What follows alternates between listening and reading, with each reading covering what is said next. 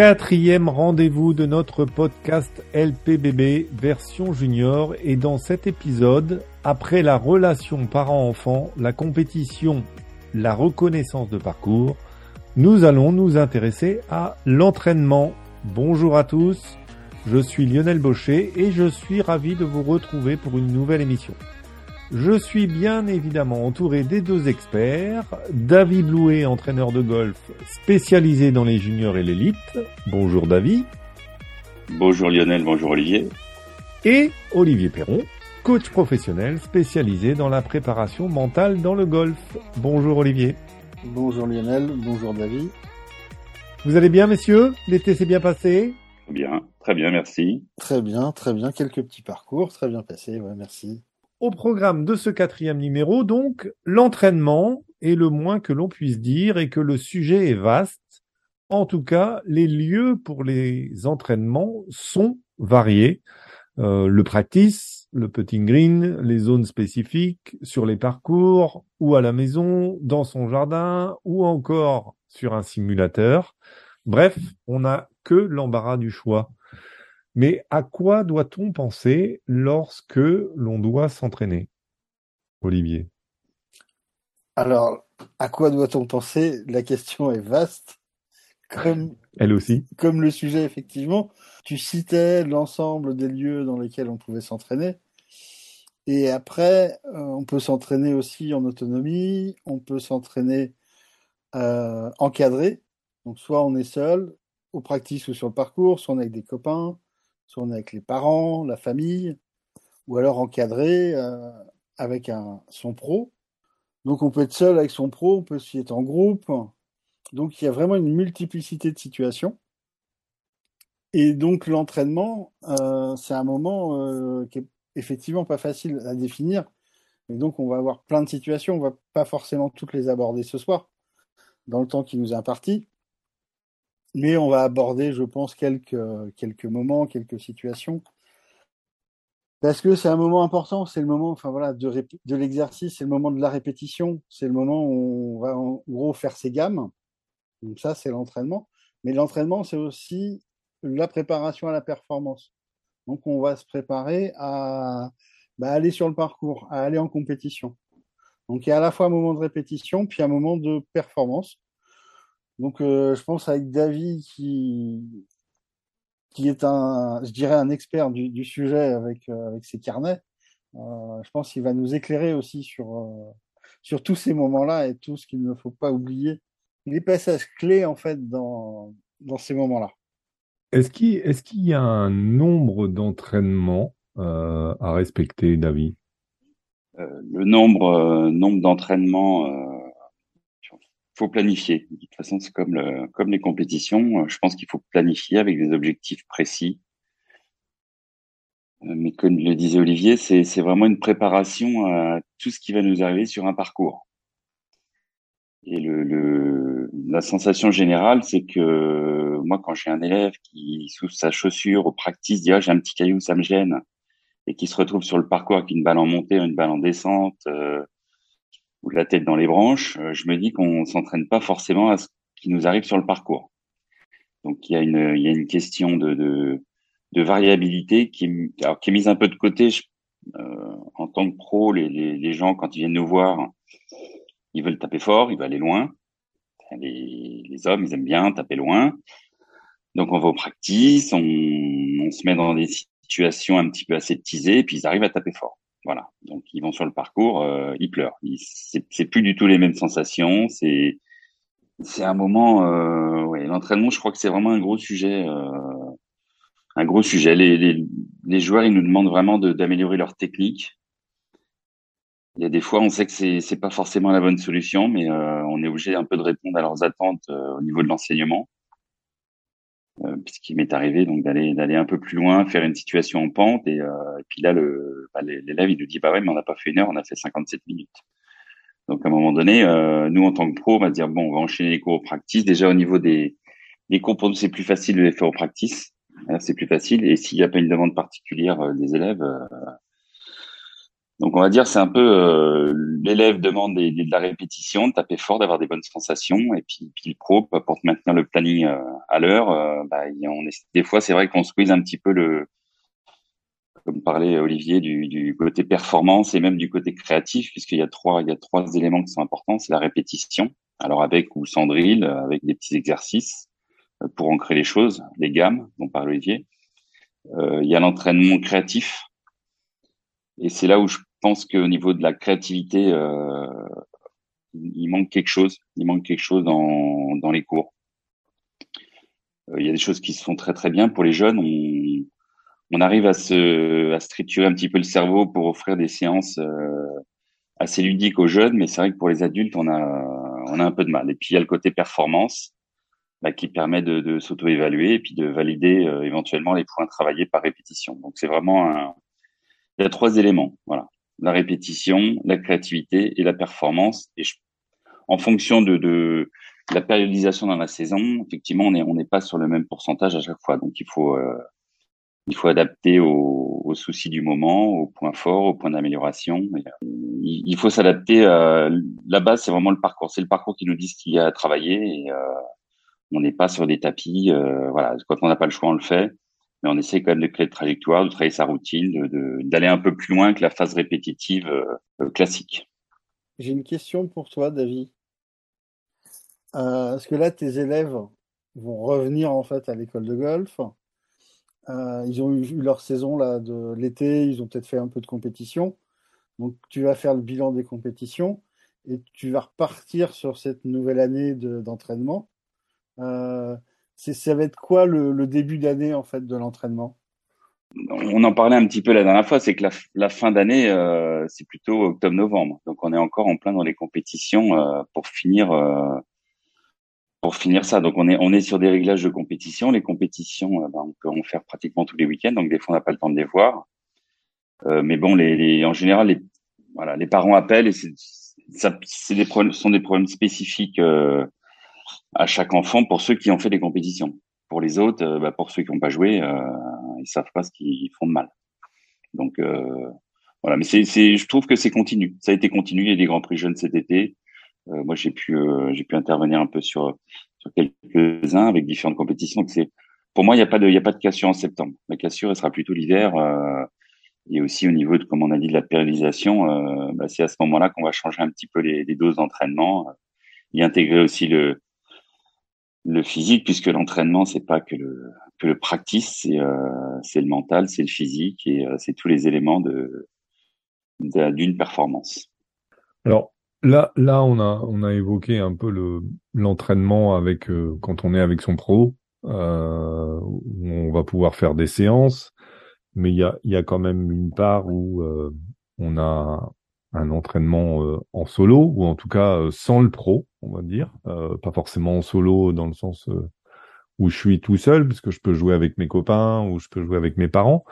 Si on prend cette partie entraînement sans le pro, il y a une question que je me pose, c'est est-ce que un entraînement doit être dédié dans le sens, voilà, je décide de m'entraîner 45 minutes, une heure, une heure et demie selon l'emploi du temps que j'ai, mais est-ce que on doit privilégier le petit jeu, le putting, le driving range, ou c'est un entraînement, c'est un mélange de, tous ces secteurs de jeu? Ça peut être un, mélange de tout, mais moi je vais insister voilà, sur la partie mentale parce que on, on peut parler aussi de l'entraînement mental. Et ce qui est important quand on va s'entraîner, c'est toujours d'avoir une intention. C'est-à-dire je vais m'entraîner 30 euh, minutes, 45 minutes, 1 heure, 3 heures. Il, me faut une intention. Qu'est-ce que je vais y faire? Je vais pas juste taper dans une balle. Pour que pour qu'on puisse progresser, pour que les sensations puissent s'ancrer, il faut vraiment avoir une intention. C'est-à-dire je vais taper, euh, enfin, je vais faire tel type d'exercice parce que ça va m'apporter ça. C'est parce que j'ai envie de travailler ça. Et l'intention qu'on a au départ, elle va permettre en fait d'avoir une meilleure attention et une meilleure concentration sur les coups qu'on va taper pendant cet entraînement-là. Et c'est d'y aller avec un programme. Et puis on peut se dire à la fin, euh, on peut couper, on peut dire, euh, bah, je fais 30 minutes je fais les exercices que j'ai prévu de faire ou que mon pro m'a donné à faire. Et puis, bah, à la fin, je fais 10 minutes de ce que j'ai envie de faire, de ce qui me fait plaisir. Ça peut être taper le drive, ça peut être euh, refaire du putting, ça peut être des approches. Mais on peut, voilà, d'y aller avec une intention et comme ça, on va travailler aussi sur sa concentration et on va ancrer en fait l'apprentissage qu'on va faire. Alors, euh, Olivier dit effectivement une chose très importante, c'est le sentiment d'autonomie. Et c'est des choses qu'on demande un peu aux, élèves, c'est-à-dire qu'est-ce que tu te sens autonome dans ta dans ton entraînement? Et là, je sais pas si j'ai une réponse positive. Euh, toutes les, les, questionnements que j'ai eus, euh, je pense que c'est vraiment un souci, c'est ce que je fais en fait. Qu'est-ce que je dois faire? Alors, euh, l'entraînement, il est lié à un parcours un parcours précédent. C'est pas euh, au début on guide un petit peu pour les gens qui ne sont jamais allés sur le parcours. On peut faire des séances en, en les imaginer un petit peu ce qui, ce à quoi ils vont être mangés sur le parcours. Euh, mais je pense qu'il y a une chose qui, qui est importante, c'est que l'entraînement il doit, il doit décliner déjà de des stats, des stats euh, qui sont euh, chez les Américains très très très très importantes dans le dans, tout ce qu'ils font. Il y a toujours des stats. Euh, c'est vrai que moi j'ai entendu des pros français il y a pas longtemps, je me souviens plus le nom, donc je peux pas balancer, je me souviens plus le prénom, euh, mais qui disait euh, les statistiques, bah ouais, je vais m'y mettre quoi. Bon, le gars il est il est joueur professionnel, donc il va se mettre aux statistiques. Donc je pense que c'est c'est vraiment le la statistique et débriefing dont, dont on avait parlé. voilà, c'est c'est ça qui va nous permettre déjà de, de faire un reset sur sur les points d'amélioration aussi pour au niveau de l'entraînement. Euh, mais c'est la base, c'est vraiment, euh, c'est vraiment les statistiques pour moi. C'est euh, à distance, enfin à distance, comme on peut pas être avec les joueurs, c'est il faut qu'ils nous rendent les stats et euh, et maintenant tu voilà, tu as des, des très très bons logiciels, as Spider Golf qui permet de de, de, de mettre des notes, des heures de priorité. moi, je, je je pourrais pas m'en passer. Je, sur un, un coaching comme ça, c'est pour moi c'est vraiment indispensable et c'est ça après qui va découler de l'entraînement. Après, au niveau de l'entraînement, c'est effectivement, c'est pas faire. Euh... Là, on est, on est... j'ai l'impression qu'on parle d'un entraînement plutôt entre deux tours de compétition ou une récupération technique où, où là, on va, on va axer sur la priorité. Mais même sur la priorité euh, et entre deux tours, on, on, on essaye de le faire en sandwich, c'est-à-dire qu'on on tape les choses qu'on a bien fait rapidement, on se met sur du positif. Après, on se fait une petite séance sur les points d'amélioration avec, bah, si c'est ciblé, euh, si on peut avoir le coach entre temps au téléphone en disant bah, j'ai fait ça, est-ce que qu'est-ce que tu me conseilles comme euh, comme exercice? Et puis à la, bah, à la fin de la séance, c'est euh, c'est plutôt le, le dont parlait Olivier, c'est le côté autonome, c'est euh, qu'est-ce que voilà, c'est la récré. Moi je dis aux enfants des fois c'est voilà, c'est la récré, tu fais ce que tu veux. Voilà, pendant cinq minutes c'est ta récré. Donc on a travaillé parce que c'est vrai que je je poste souvent sur des réseaux des des séances qui sont très cadrées, euh, qui sont un peu à l'inverse de moi d'ailleurs, pour la petite histoire. Euh, et les gens ils me disaient bah ouais mais c'est pas l'entraînement ça, il faut euh, faut pas faire comme ça, faut être sur le ludique. Euh, je leur dis aux gens, je dis mais est-ce que vous savez pour qui c'est c'est destiné? Ça c'est je parle des joueurs qui ont envie d'être joueurs professionnels. Donc il faut aussi que nous en tant que préparateurs euh, mental, physique et technique et coach technique, on se mette on se mette à leur niveau aussi. C'est de leur trouver des séances euh, où c'est minuté enfin bon, c'est comme euh, comme le départ. Quand on est au départ, on est à la minute près, quoi. Là, c'est c'est la séance d'entraînement. On peut avoir des des petits exercices avec une, charge mentale, euh, voilà, où on a on n'est pas forcément euh, minuté dans le temps, mais mais bon, il faut il faut que ça soit carré, quoi. Il faut que ça soit carré. Après, il faut l'adapter. Et puis, il faut que l'enfant ait l'impression de, de ou alors moi je leur fais choisir un exercice en disant voilà qu'est-ce qu'on va faire comme exercice? Qu'est-ce que qu'est-ce que tu as envie de faire? Voilà donc l'entraînement, c'est les... on revient sur ce qui a bien été, on travaille les points d'amélioration et on finit par un exercice qui, qui nous plaît, ou alors un exercice qu'on invente et euh, enfin un jeu quoi, un jeu pour être sur le ludique et, et repartir avec un côté positif euh, de son entraînement. Mais comme disait Olivier, c'est vraiment l'intention euh, euh, qui est, enfin moi tous les joueurs que je vois, c'est c'est difficile de se dire ils ont une intention, ils savent pourquoi ils viennent. C'est je tape des balles, je fais quatre approches, trois chips, je fais trois grattes, je m'en vais, je me suis entraîné, je suis content. Voilà. Nouveau parcours, bah ça change rien. Et je, mais, je les, mais je les vois, hein, je les vois tous s'entraîner. Euh, voilà. Donc c'est pour ça que parler du carnet, moi j'ai essayé de réfléchir un peu de ça parce que j'avais du temps euh, pour euh, pour savoir ce qui comment comment le joueur pouvait être axé. Euh, alors on est sur des problèmes spécifiques, on parlait des stats, mais euh, comment ils pouvaient être guidés en fait, des devoirs. J'ai fait des devoirs. J'ai fait des devoirs, comme j'adorais les devoirs à l'école, je me suis dit, je vais en refaire. Presque à 50 ans, je vais en refaire. Dans l'entraînement, tu, tu l'as cité tout à l'heure, tu disais que bon, c'est vrai que quand on est au practice ou même au chipping, ou enfin on s'entraîne toujours dans des dans des situations de jeu idéales, on va dire. Euh, la bien la balle est bien posée, euh, on va on va pas aller mettre euh, sa sa balle dans un trou euh, pour faire un chip. Euh, enfin bon. Du coup, est-ce qu'il faut aussi inclure beaucoup de parcours parce que c'est difficile de créer tout le temps des, situations euh, compliquées. On va aller, euh, c'est pas évident de trouver un, arbre près du driving range pour aller se mettre dessous et taper à genoux. Euh, Est-ce que ça veut dire qu'il faut aussi inclure pas mal de, de parcours d'entraînement? En théorie, oui. Mais déjà, si on part sur le parcours, bah, c'est deux heures ou quatre heures. Donc, donc si si on fait que ça, on fait que du golf, on peut faire un parcours le lundi, le mercredi, le vendredi mais les parcours à thème, c'est très intéressant. Alors, ça, ça, peut être sympa sur des entraînements d'équipe, des choses comme ça en groupe. Euh, sur l'individuel, euh, moi, j'ai une petite anecdote comme ça. Je fais le parcours à thème où je, le gars, je lui donne une balle. Je dis, voilà, quand tu as, perdu ta balle, on rentre. Hmm. Il tape, il fait limite à gauche. Je dis, bon, on rentre. Véridique, hein. Premier coup, je dis, bah, ça va. Voilà le parcours à thème. Ça, le parcours à thème, il peut être intéressant. Je sais qu'à l'époque du, du, du pôle, pôle espoir à, au golf national, ils faisaient des courses au drapeau en fait.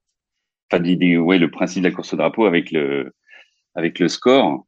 Et en fait, ils disaient qu'ils avaient 63 coups à faire. Donc toute l'année, ils jouaient 63 coups. Et à un moment donné, le gars, il plante son, enfin, il fait 63 coups dans le trou. Donc là, là, sur le long terme, sur une année complète, ça peut être un excellent parcours à thème d'aller repousser les limites mmh. parce qu'on on n'est pas habitué à avoir un certain nombre de points au départ à ce golf. nous, on part et en général, c'est le feu d'artifice. Là, tu as un nombre de points. Alors, tu, tu le gères. C'est difficile de le gérer sur le, le long terme, mais mais ça, c'est des parcours que tu fais sur des pôles euh, avec les meilleurs joueurs, les meilleures conditions sur le golf national. Enfin, là, ils jouaient sur l'aigle puisque c'est des petites catégories. Mais voilà, le, le, il y a un joueur qui a été jusqu'à 63, donc qui a, qui, a, qui a, fait son 63e coup dans le trou. Et toute l'année, il crapahutait, il cravachait pour pour emmener euh, bah, emmener sa balle dans son 63e coup le plus loin possible. Voilà. Donc parcours à thème sur des entraînements classiques où les enfants ou les adultes euh, ont euh, une demi jour, une demi après-midi euh, d'entraînement. Je parle pas du parcours, ça peut être un parcours après. Euh, c'est très bien, c'est très bien, mais c'est assez chronophage et je pense qu'on peut on peut créer des situations de, de parcours sur le practice justement. On peut imaginer un petit peu tout ça, donc ça fait en plus Olivier sera content puisqu'on ça fait part de la visualisation. Donc, euh, enfin, il est toujours content, Olivier, mais euh, c'est juste.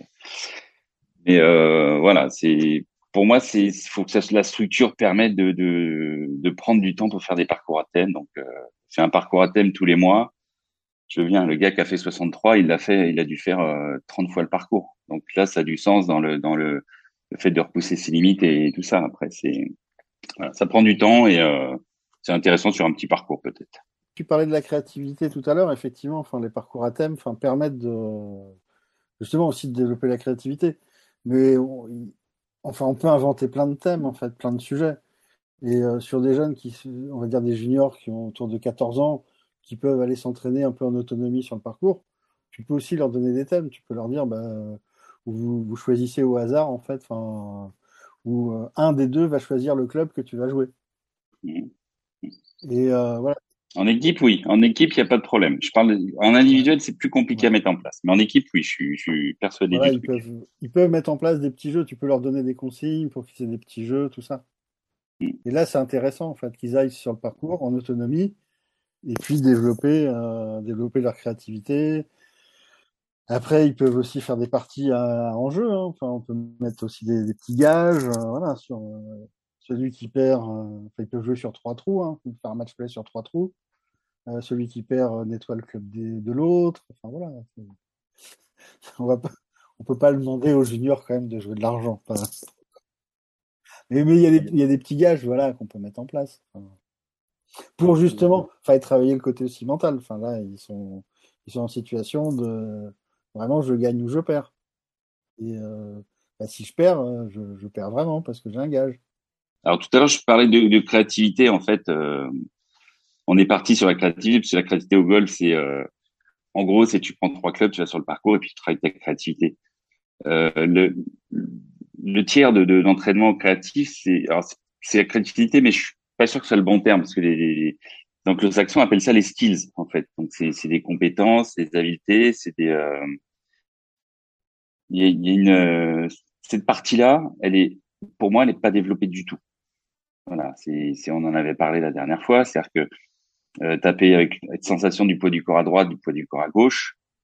Euh, moi, j'ai fait un listing de, tout, alors pas de tout parce qu'il y a énormément de choses, mais bon, on sait bien que le Tiger Wood, l'entraînement, c'est les potes main droite, main gauche, les deux mains. Euh, voilà, c'est des routines d'entraînement.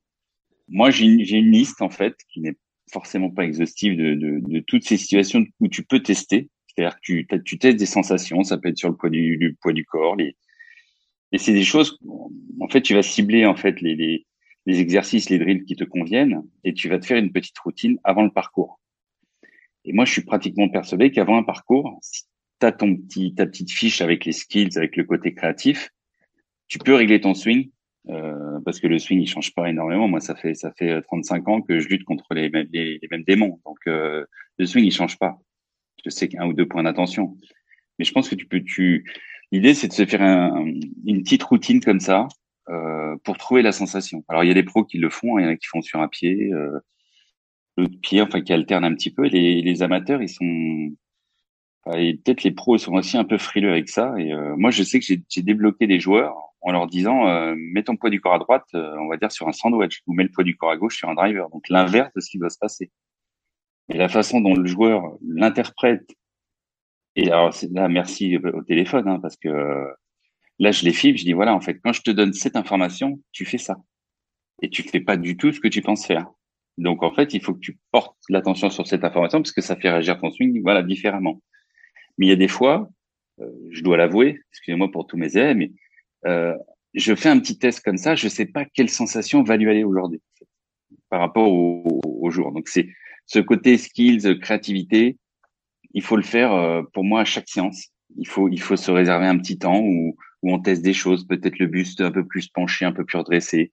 Et je pense qu'on peut régler, on, peut se régler avec sa petite routine donc de 4-5 exercices avant un parcours, puisque euh, voilà les, les, les, défauts sont assez constants dans les swings. Et, euh, donc voilà, c'est développer la créativité sur des séances et se créer sa routine de créativité pour pour les pré-parcours en fait. Olivier, tu voulais insister un peu sur un, aspect euh, la plus mental, on va dire, de, l'entraînement, qui est la, visualisation.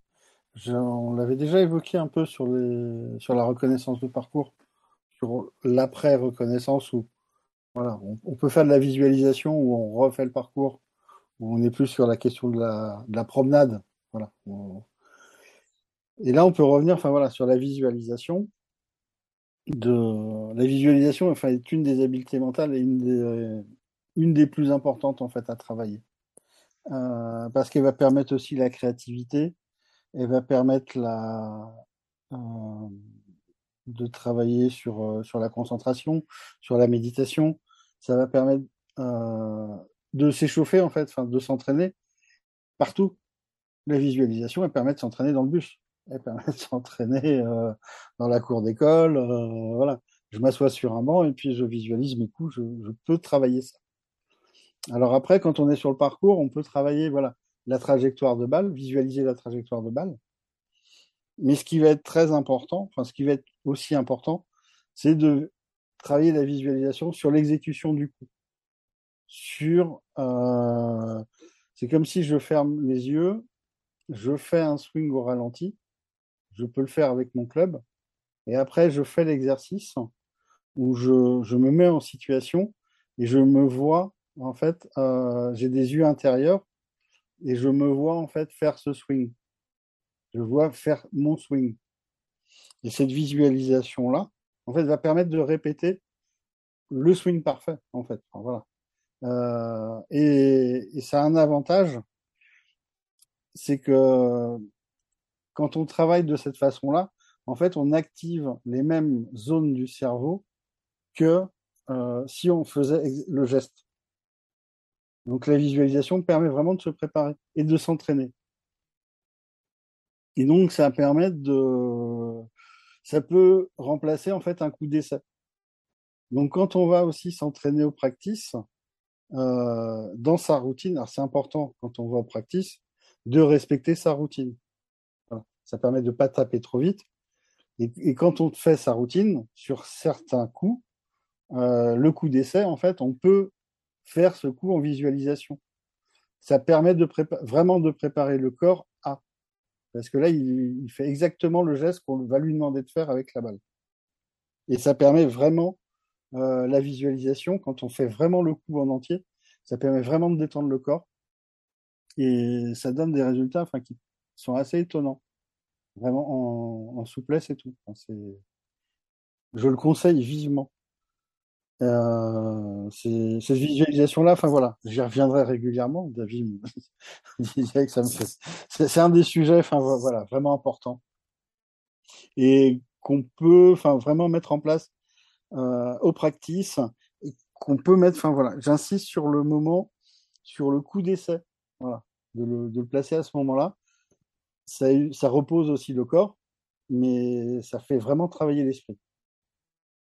Donc, comme on le disait, entraînement, euh, entraînement technique, entraînement, euh, entraînement mental. Euh, on a parlé de, de parcours à thème, on a parlé de d'entraînement avec le pro, d'entraînement en solo avec les copains on a parlé de visualisation.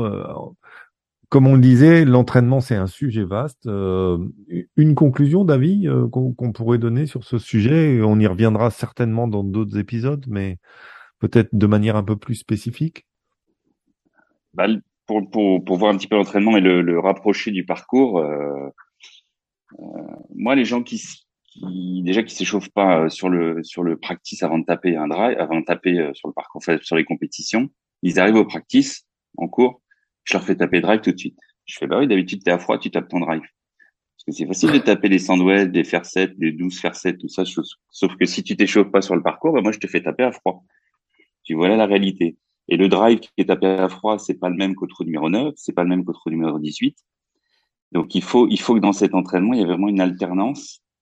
Euh, on peut taper euh, par série de 5 balles, euh, des coups de fer 7 si jamais on, on a quelque chose à travailler et puis aller faire deux potes, deux potes ou un pote, revenir faire des coups de sandwich, repartir et, euh, et c'est le côté vraiment variabilité. De variabilité, on peut on peut échanger de club à chaque fois, même si c'est pas un club adapté, on peut on peut tout à fait sur des sur des séances un petit peu plus variables, voilà, se, se rapprocher du côté aléatoire. On l'aura pas par le par le lie de la balle ni par les pentes, mais on peut l'avoir par les cibles, par les choix de club et euh, il faut euh, voilà, c'est comme les tireurs de, de pénalité au rugby. Euh, il peut en tirer 250 à l'entraînement. Euh, je pense qu'à la dernière minute du match, quand il a couru 90 minutes avec la pression, c'est une histoire de pression aussi.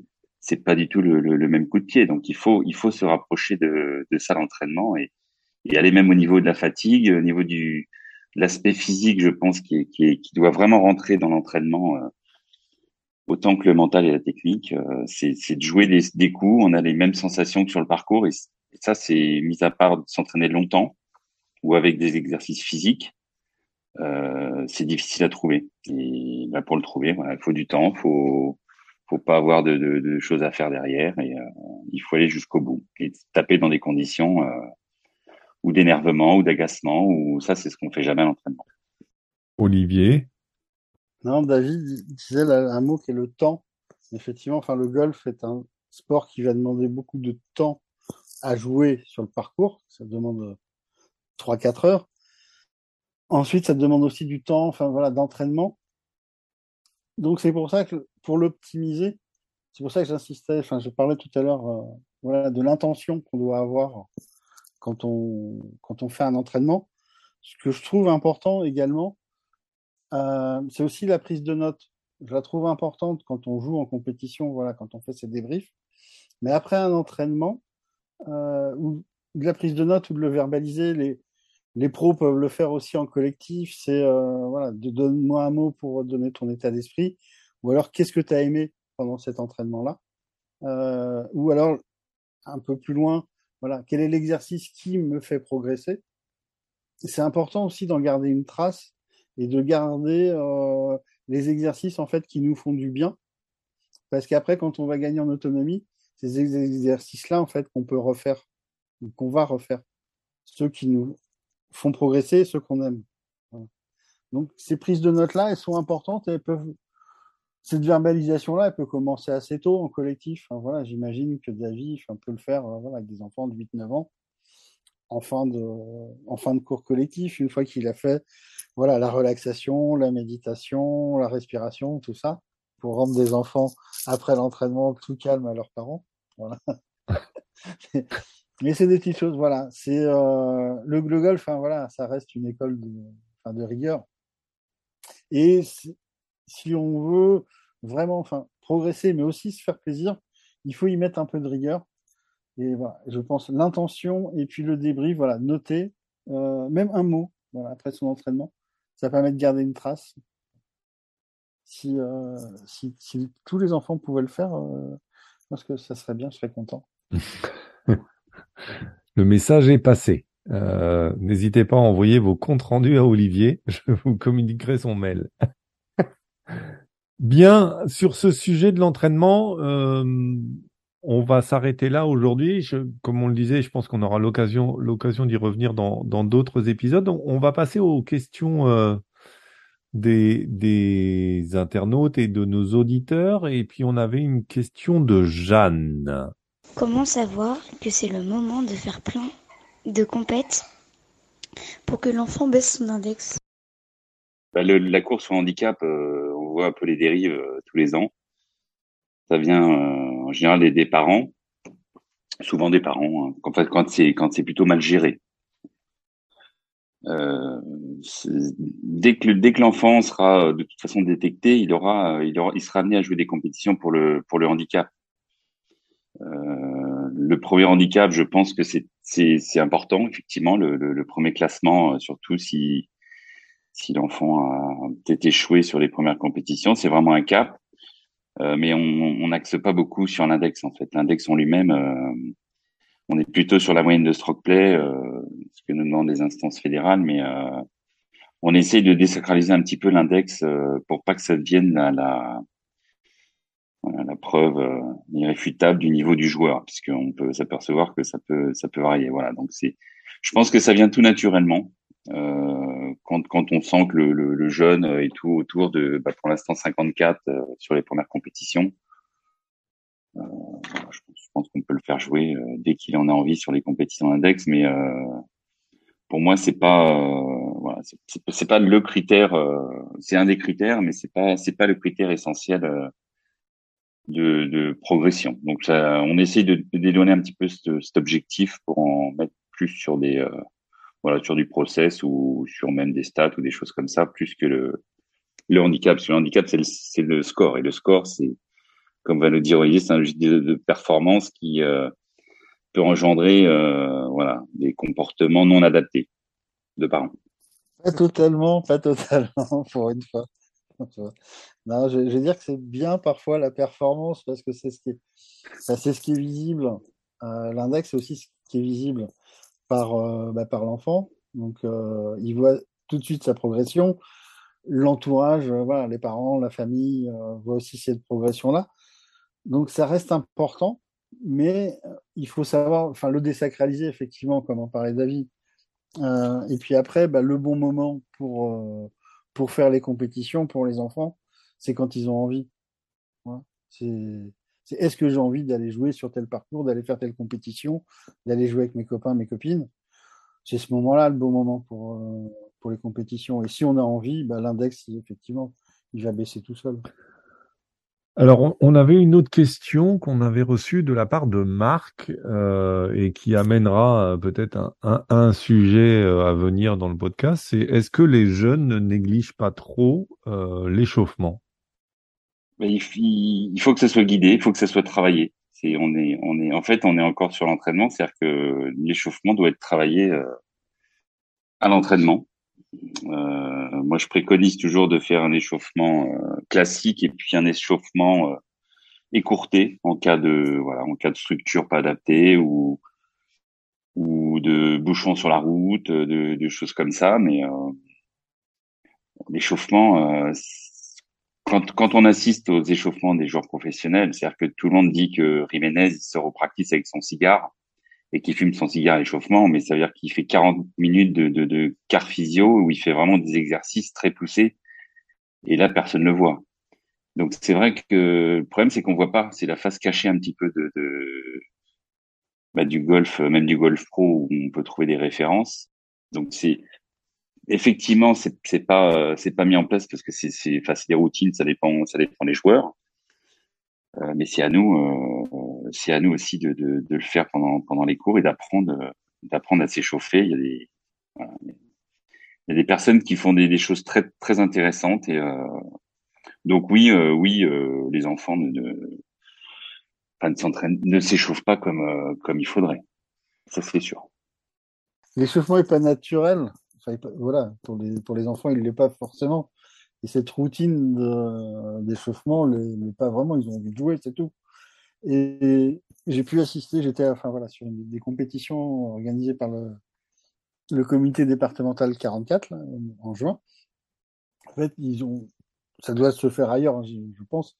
En fait, ils ont mis en place des ateliers euh, qui permettent de voilà, il y a un parcours d'ateliers, le 1, le 2, le 3, il y a 6-7 ateliers avant le départ.